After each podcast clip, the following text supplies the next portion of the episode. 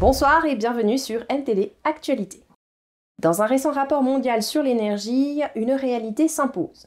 Malgré les efforts considérables de l'Europe, les énergies fossiles dominent toujours avec 82% du total consommé. Au devant de la scène, la Chine et l'Inde, aux émissions de CO2 galopantes, mettent à mal les progrès mondiaux. Le récent rapport global sur l'énergie révèle une constante préoccupante. Malgré les efforts soutenus de l'Europe pour atténuer ses émissions de CO2, la proportion des énergies fossiles dans la consommation mondiale stagne à 82%. En tête de liste des contrevenants, nous trouvons la Chine.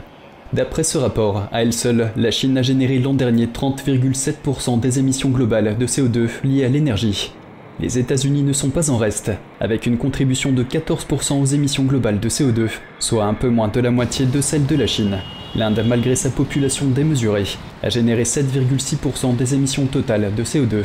La région Asie-Pacifique est un véritable gouffre à charbon, engloutissant près de 81% de la consommation mondiale de ce combustible.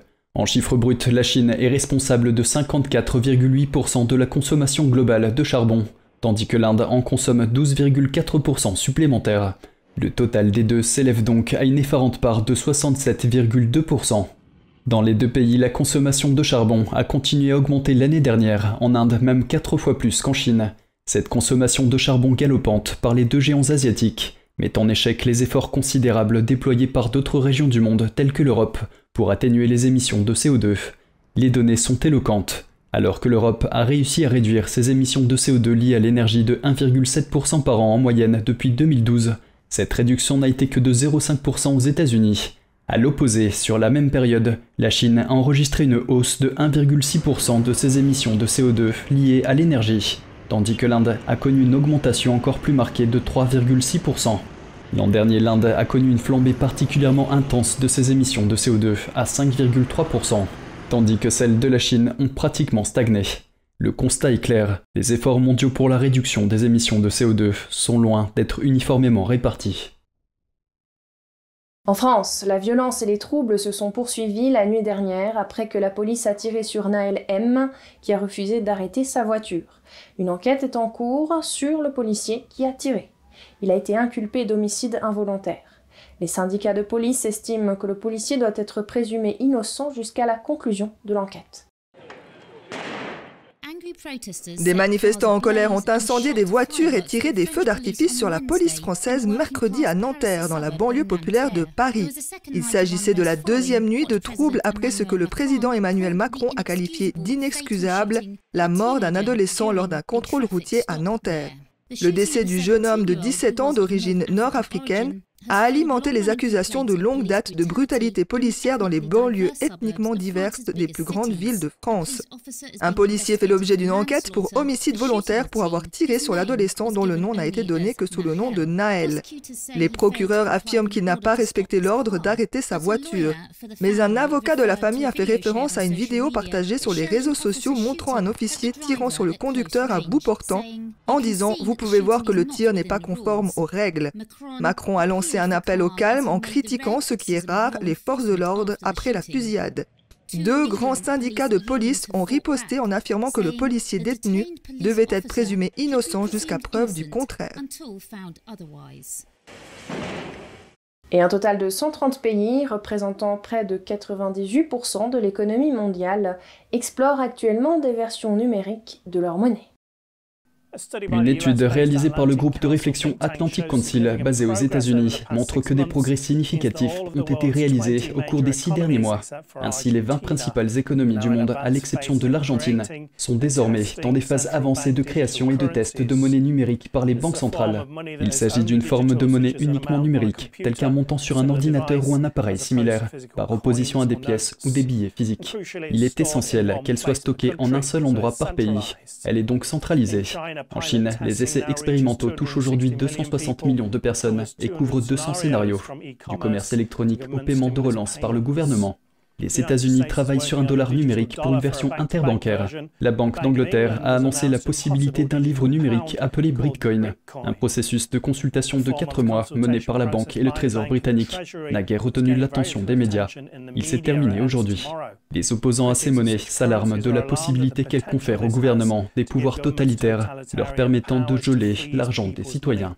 Hier matin, Hunter Biden a fait sa déposition dans le cadre d'une affaire judiciaire avec un atelier de réparation d'ordinateurs dans le Delaware. Parallèlement, les républicains de la Chambre des représentants disent qu'ils vont enquêter sur les allégations d'un dénonciateur de l'IRS, à savoir les impôts américains, à l'encontre de Hunter. Hier, Hunter Biden, fils du président Biden, a été interrogé. L'affaire concerne un procès civil intenté par le propriétaire d'un atelier de réparation d'ordinateurs dans le Delaware, John Paul Mac Isaac, a porté plainte pour diffamation contre Hunter en 2022. Hunter Biden a réagi en déposant une contre-plainte pour des questions de confidentialité et de partage de ses données. Hunter a apporté plusieurs ordinateurs portables à cet atelier de réparation du Delaware en 2019. L'un de ces ordinateurs portables contenait des informations sensibles qui ont ensuite été rapportées par divers médias.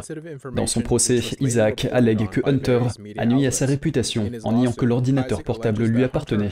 La déposition devrait permettre de confirmer que l'ordinateur portable lui appartient réellement. Par ailleurs, trois des principaux républicains de la Chambre des représentants ont publié jeudi une déclaration commune dans laquelle ils s'engagent à enquêter sur les affirmations d'un dénonciateur de l'IRS. Chacun d'entre eux a mené différentes enquêtes sur la famille et le gouvernement du président Biden par l'intermédiaire de leurs groupes respectifs.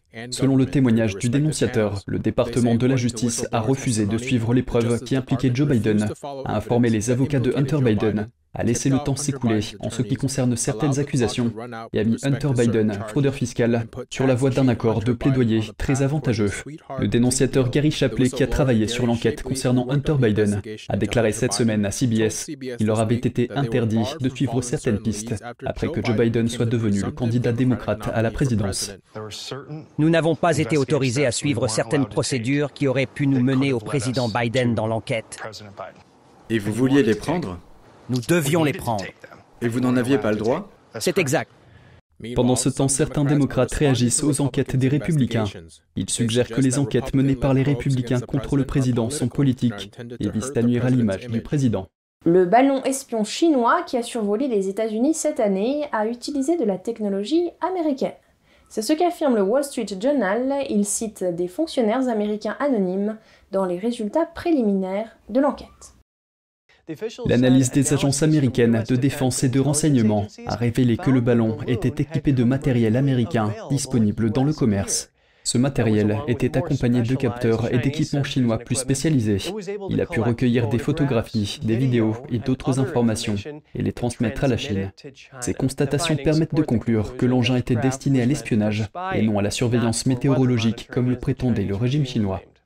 En Australie, un nouveau rapport a été publié à l'issue d'une enquête de plusieurs années sur les relations d'affaires d'une législatrice de l'État avec la Chine.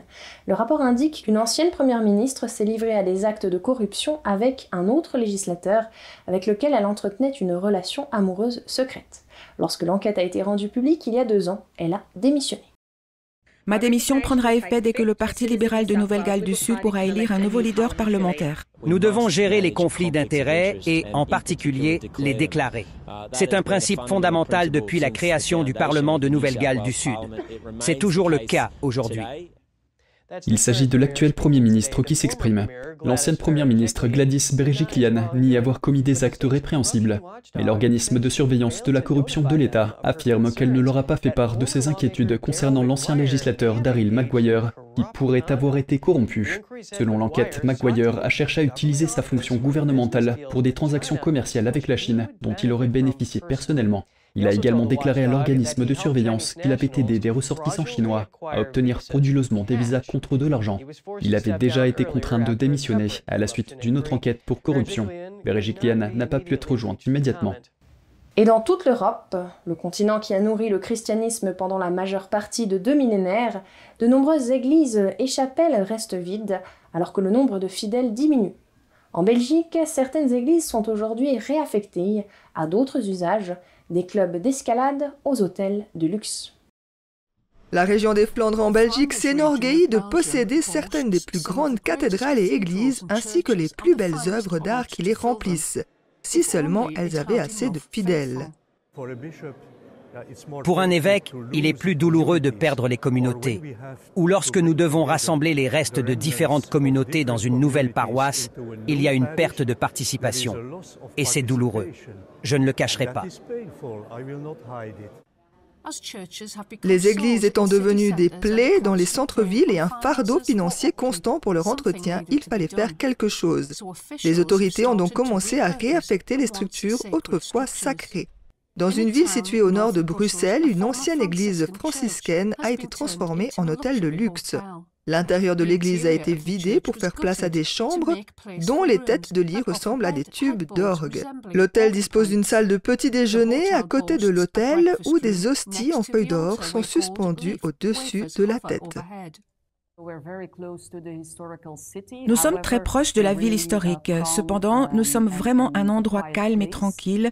C'est pourquoi nous entendons souvent dire que les gens viennent ici pour se détendre et profiter du silence de son ancienne identité. Le maire de la ville s'efforce depuis des années de donner une autre vocation aux églises vides de la région. On peut donc se demander si d'un point de vue éthique, c'est une bonne idée d'avoir un hôtel dans une église. Je n'ai pas trop d'hésitation à ce sujet. Je suis plus préoccupé par la valeur architecturale d'une église. Dans la ville voisine de Bruxelles, un club d'escalade a ouvert ses portes dans une église désacralisée. Selon le cofondateur du club, il s'agit d'une première en Belgique. Nous avons un mur d'escalade de 19 mètres de haut et les clés de voûte font 26 mètres de haut. Tout ça est incroyable. Donc c'est très agréable. C'est génial.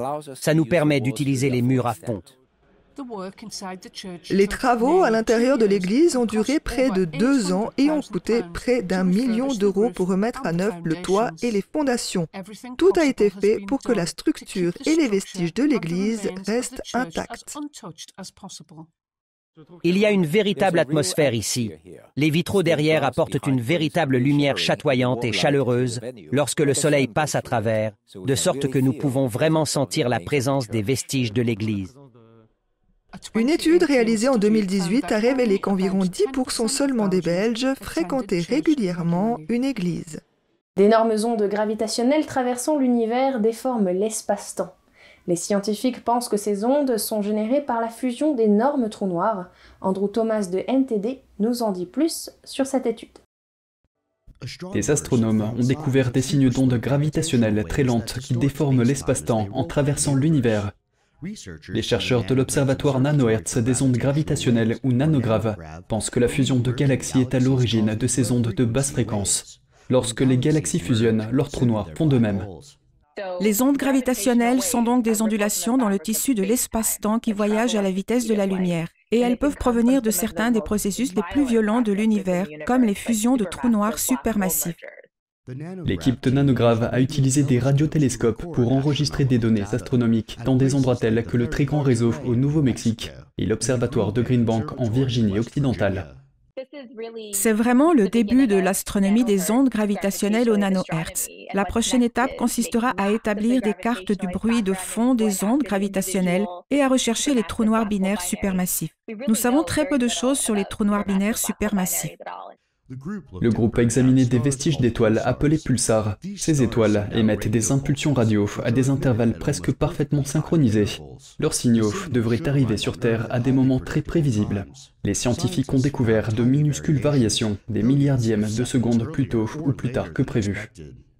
Les différences entre l'heure d'arrivée prévue et l'heure d'arrivée réelle pourraient être dues aux ondes gravitationnelles qui traversent notre galaxie et ce parce que les ondes gravitationnelles modifient les distances entre les objets.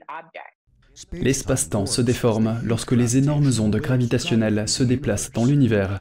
L'étude de nanographe est la première preuve de l'existence d'un fond d'ondes gravitationnelles dans l'ensemble de l'univers. L'annonce faite cette semaine est assez spectaculaire. C'est une réalisation vraiment impressionnante.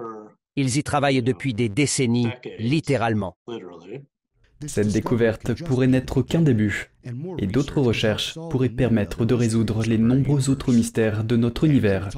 Andrew Thomas, NTD Actualité.